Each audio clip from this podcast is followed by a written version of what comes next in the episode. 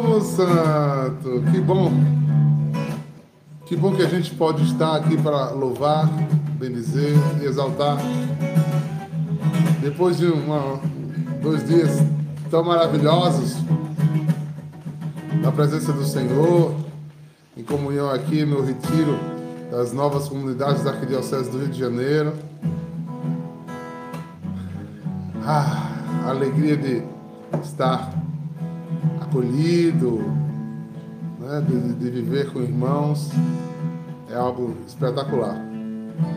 Por isso que começou com esse canto. E nesse início de semana eu pergunto a você: como é que anda a sua gratidão? Você observa a vida que, que tem e agradece pelo que tem? Ou você tem nutrido diabolicamente uma insatisfação em tudo que você tem? Vive de querer mais, vive de desejar mais. Deseja a Deus. E nele coloque primeiro o seu prazer os seus valores serão outros, suas vontades serão outras. Uma graça imensa te acompanhará, querido.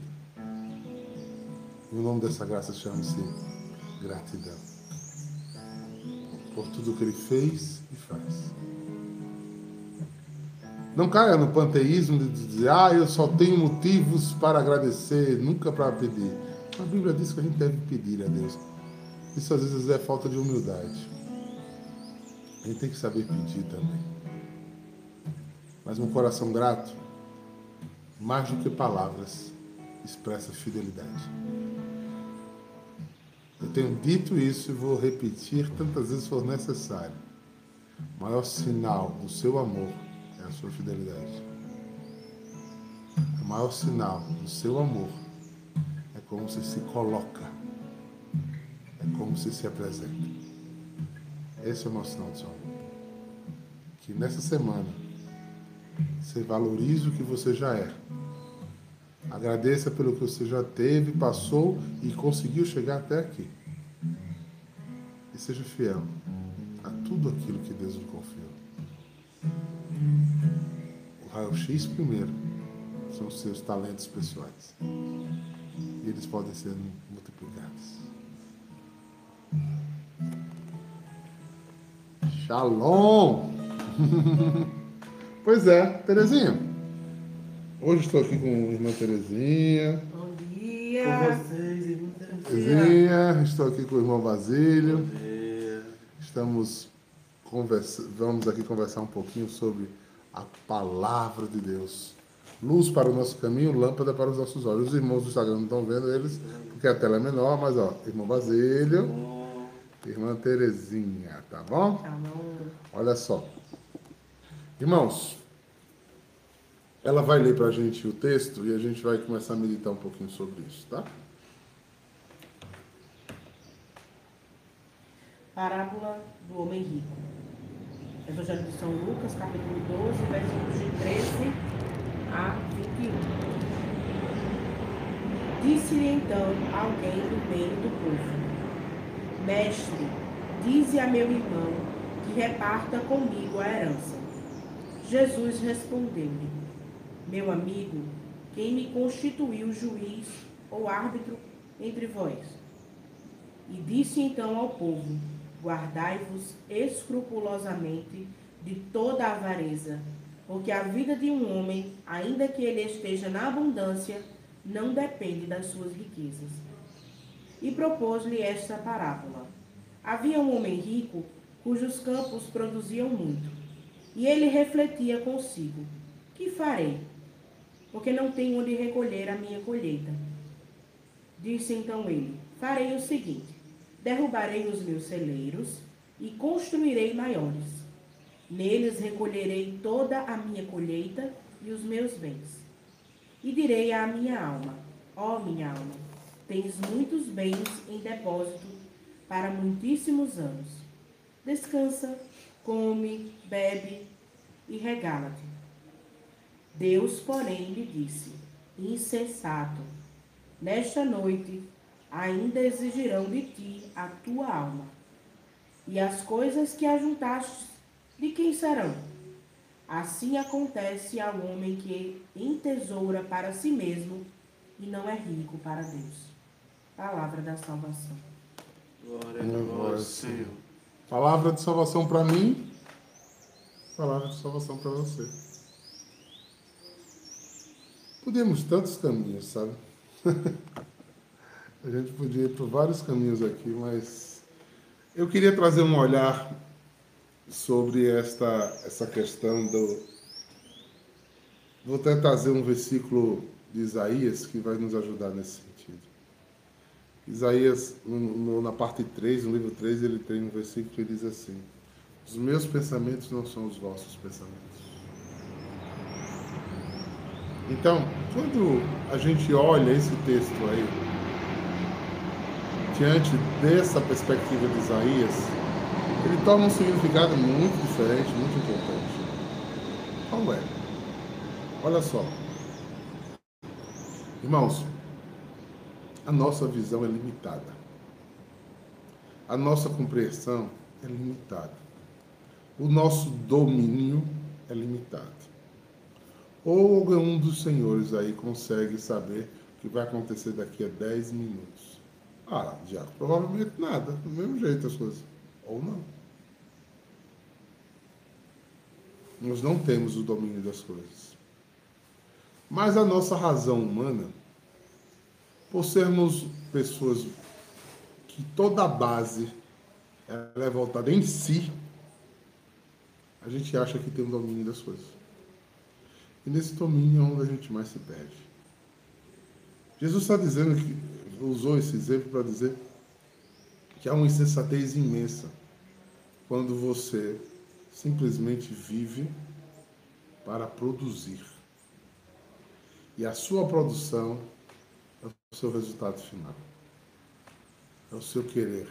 É aquilo que é suficiente ou necessário para você é aquilo que eu tenho, é as minhas coisas, é aquilo que eu quero, é da minha forma, é do meu jeito. Tudo isso provoca-nos um perigo imenso. Imenso. Nos dá uma possibilidade de erro muito grande. Olha, parecia tão sensato. O cara tem um trabalho, produz bem do trabalho, e do trabalho ele quer agora acumular para poder descansar, regozijar, passear, porque todo mundo tem seu direito à folga. Mas para isso ele se consumiu. O que, é que ocorreu? Ele lhe disse: Por isso e por causa disso, você amanhã vai embora porque todos os seus dinheiros, todas as suas conquistas humanas não são capazes de lhe colocar longe da morte. O maior inimigo do ser humano ainda domina todas as nossas atitudes, tudo aquilo que somos, tudo aquilo que temos. A gente, você veja que os homens mais ricos do mundo lutam, mas não detêm Jesus. A morte, ela é livre. Ela vai para onde quer. Então, toda a produção daquele homem, tudo que ele fez naquele instante, por terra estava. E no por terra estava, ele perdia a melhor parte da história. Quero ter passado pela vida aproveitando. Por exemplo, para se encher do maior sentimento que realiza e dá prazer ao homem, que é o amor. Que a grata satisfação de realizar e realizar-se através da ajuda a pessoas Nós somos tão distorcidos por ver, gente, que a gente parou de ter essa alegria. Eu vejo que algumas pessoas, quando, quando vão, por exemplo, para um ato solidário, como a gente faz lá no Cristo na rua, que conversa com um irmão de rua, que faz uma ajuda, a sensação de, de alegria que invade o coração de poder ter tirado alguém da lama, da sujeira, da pobreza, da dor. Isso é tão importante, isso é tão forte. Não se expressa em palavras, se sente. E é uma pena quando isso não acontece, irmãos. É uma pena muito grande. A insensatez nos leva para lugares absurdos. Uma vida na perspectiva de si mesma, adoecida, sofrida, adoentada, perdida, faz com que a gente não veja nada. Não é novo. Uhum. Com certeza, desse aspecto dessa vida adoecida, é, a gente volta àquele estado que Paulo nos apresenta, né? A gente volta ao mesmo véu que Paulo deixou se colocar na sua frente. A gente volta a um estado de a gente quer ser maduro, quer ser, quer ser vivente em toda a terra, mas esse véu que transpassa o nosso rosto não nos deixa ver o simples, o óbvio. O óbvio onde Deus já está agindo, o óbvio onde Deus já está colocando. Inclusive, é, é interessante, né? Mas é uma frasinha do rotineiro popular que diz que o óbvio precisa ser dito, e mais do que ser dito, o óbvio precisa ser vivido para que a gente não esqueça quem nos colocou neste lugar. Qual foi a beira do poço? Qual foi o aspecto que Deus olhou para nós? O rasgar desse véu nos coloca e nos retorna ao lugar da adoração. Só que a gente vai passando o tempo, vai passando o tempo e vai botando véus e véus dentro do nosso rosto, vai dizendo véuzinho da maturidade, coisa linda, bota e se esquece do simples, do óbvio. Eu vi uma pessoa dizer, não, olha, ninguém me peça para voltar para os mesmos lugares que andei. Também não. É, o olhar do passado é uma visita sobrevoada para relembrar aquilo que eu nunca devo fazer mais. E não para querer ser. Né? Eu já tive pessoas que me cobraram. Ah, eu queria. Você mudou. Eu queria você, aquele meu amigo, quando eu tinha 15 anos. Mas não tenho mais 15 anos, gente. Nem lembro mais quando era. então eu não posso ser mais igual aquele tempo de 15 anos. Não tem condições. Ah, o caráter é o mesmo, mas a vida mudou. A vida... de olhar, a vida também muda, né? Exato. Então eu não posso ficar preso a isso. Eu sou insensato se eu for uma pessoa que viver.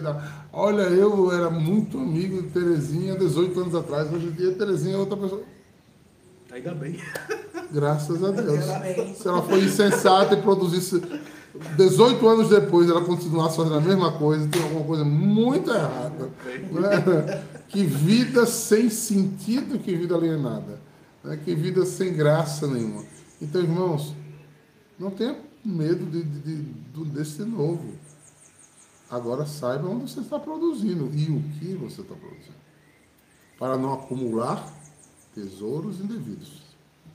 Tesouros que não são seus. Tem gente que morre, que mata. Quanta gente já perdeu a vida por causa de dinheiro?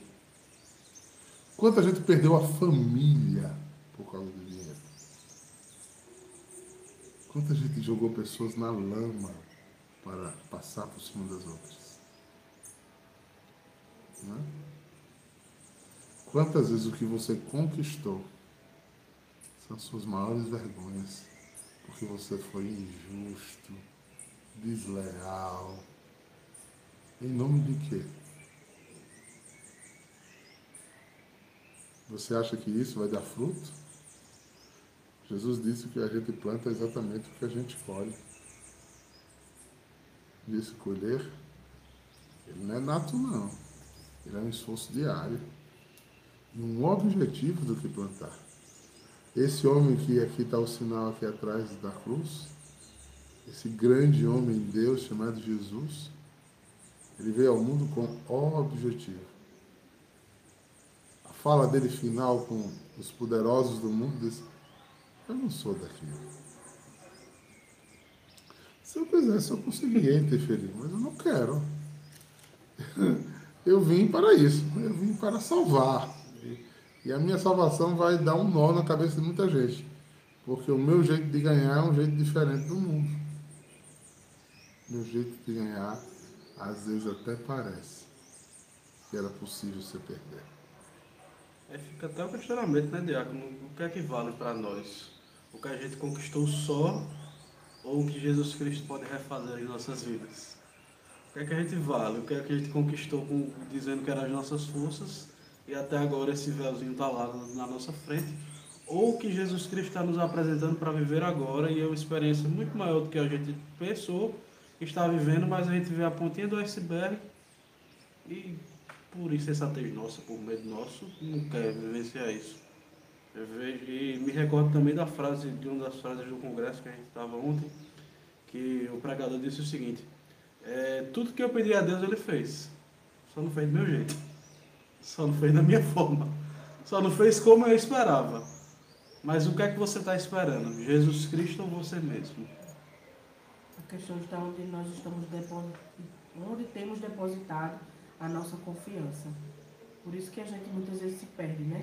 No dinheiro, no ajuntar coisas, no acumular as coisas, no, até em, em pessoas, em tornar pessoas dependentes de nós mesmos, por, por puro medo. Né? E, aí, e às vezes é, é, é facilmente entendível. Não há, eu, não, eu não julgo isso um absurdo, hum. meu Deus. É porque nós somos seres muito materiais. É o que a gente pega, é o que a gente vê, é o que a gente escuta, é o que a gente sente.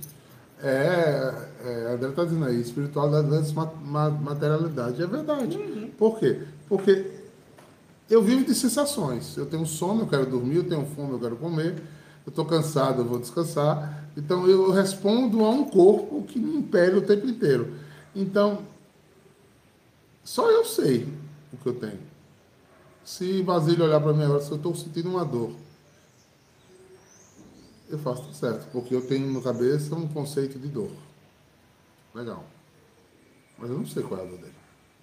Só ele sabe. Então, essa materialidade é exatamente que às vezes nos prende e nos aprisiona no lugar onde a gente não deveria estar. A insensatez está em seres esse homem limitado do, na matéria. E é o grande risco, nesse mundo cada vez mais sem forma e disforme, a gente ficar cada vez mais materialista. Veja, as grandes dificuldades com nós que somos carismáticos é por conta dos sermos espirituais. Porque até a fé as pessoas têm que ser racional. Até a fé tem que ser racional. Tem que ter uma lógica. E fé tem lógica? Fé é crer naquilo que não se vê. Fé é a sensatez do homem material e a, e a graça da criança nos braços de Deus. Então, neste caminho, eu preciso é, é, vencer. Né? É, Tiago está chamando de paixões. É, tem paixões, tem instintos, tem impulsos, tem entendimentos, que é mais perigoso ainda, porque daquilo que você racionalmente está convencido, que pode ser que não seja nem a verdade, que toda verdade, a não ser Deus, é relativa, né? É, a verdade única, perfeita é Deus, as outras coisas são relativas. Então, eu, dentro das minhas verdades, eu me isolo. E eu começo a produzir aquilo que eu acredito. É a, fala do mais-valia. O que é que vale para mim? Você se identifica, você começa a ver quem é o seu ser material por aquilo, pelas coisas que você dá valor. A caixa dos costumes realmente é uma das mais perigosas, né, Diego? Costume, estética, moda, cultura, religião fundamentalista, sem, sem, sem consciência, tudo isso pode ser mortalíssimo e materialismo, sem nada de espiritual. Vocês estão vendo que o texto de Paulo aí, se colocar em Cirilo, nesse contexto ele vai dar um uau! Que eu possa falar a língua dos homens dos anjos se eu não tiver amor, que eu possa conhecer toda ciência, todo mistério, mas se eu não tiver amor, que eu possa pegar meu corpo para ser queimado em chamas, mas se eu não tiver amor, que eu possa dar todos os meus bens aos homens, mas eu não tiver amor, ou seja, ou você é espiritual, porque quem ama está em Deus, ou você é um insensato. E pode estar cercado de fazer coisinhas muito boazinhas. Por exemplo, vou dar um exemplo assim meio até perigoso, mas vou dar. Eu sou, eu sou ousado. Às vezes eu, pela minha família eu mato e morro. Não, eu nem mato, né? não mato pela minha família. Mas você não tem que defender a família? Tem. Mas eu, eu, eu sigo um mandamento que não vou matar ninguém. Pela minha família eu faço tudo? Não, eu faço o que é justo.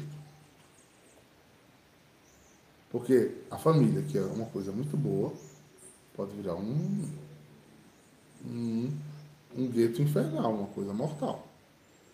Onde o Deus é aquela estrutura. E vai criar um monte de doente psicológico, né? um monte de confusão, um monte de coisa distorcida, para que atenda né? aquelas expectativas egoísticas de ter, de dominar, de poder. Esse, essa, insensatez, essa insensatez falada nesse evangelho, ela vai para muitos cantos. Todo material esvaziado em si mesmo, fora de uma perspectiva, de uma experiência e de um sentido de amor, que nos tira do mundo egoísta, dos nós, do meu e do eu, é tesouro acumulado que fica. Quizá a primeira geração dê um polimento no seu túmulo uma vez no ano para o culto de finados. Segunda geração, quizá tenha em casa uma foto sua. Terceira geração, que lembre pelo menos seu sobrenome. A quarta, você já é um ilustre esquecido. Eu estou sendo generoso, porque sei que tem muita gente que é esquecido de cara. De cara. Porque vida sem sentido se apaga. Preste atenção, talvez seja essa a mensagem final da nossa palavra de hoje. Preste atenção. O que, é que você está querendo deixar aqui na Terra? Qual é o seu legado? Qual é a sua honra? Será que você está vivendo com insensatez ou com vida? A decisão de observar isso é sua. Como você gostaria de ser lembrado? Porque este homem mudou o mundo. E depois de dois mil anos antes dele depois dele. Uns até creem que ele é Deus, outros vivem e o seguem, mas todos falam dele. Porque ele deixou um legado. Ele viveu para fora e não para si. Cuidado. Diabolicamente a sua vida pode estar voltada só para si mesmo. Você vai estar rodeado de pessoas sozinho. Completamente sozinho. Dê brilho à sua vida, dê sabor ao seu, ao seu dia. Saia de autossatisfações. Toque na alma dos outros.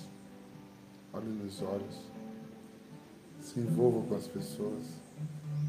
Sinta o que está ao seu redor. Você vai ver que prazer que paz existirá dentro da tua alma. Largando a insensatez, busca o amor. Busca o amor. E aí? Canta aí pra Uma música tão antiga, mas que faz tanto sentido. Renova-me, Sim, Senhor. Senhor Jesus. Já não quero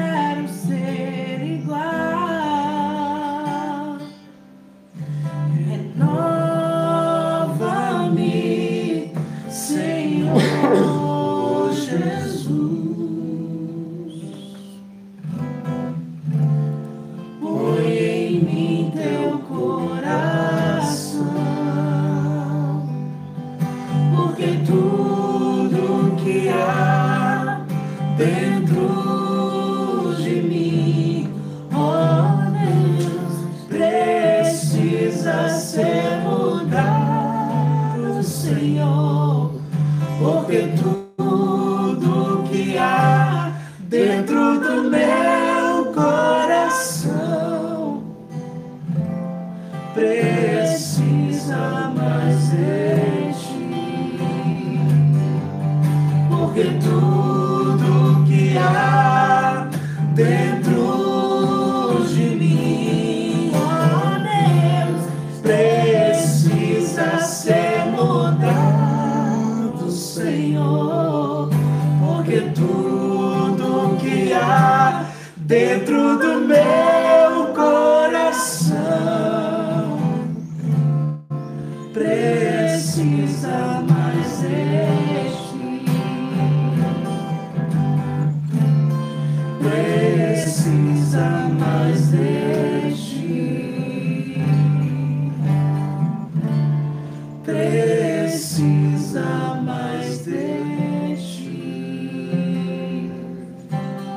Senhor Deus Todo-Poderoso derrame sobre tua vida a graça de não ser estático, mas dinâmico, sensível ao seu amor, sensível à vida, sensível à humanidade, sensível a sair de si, fugir do racionalismo, materialismo, e se fazer sempre uma pessoa nova, dinâmica, que passe pela vida jogando pedras fora e plantando flores.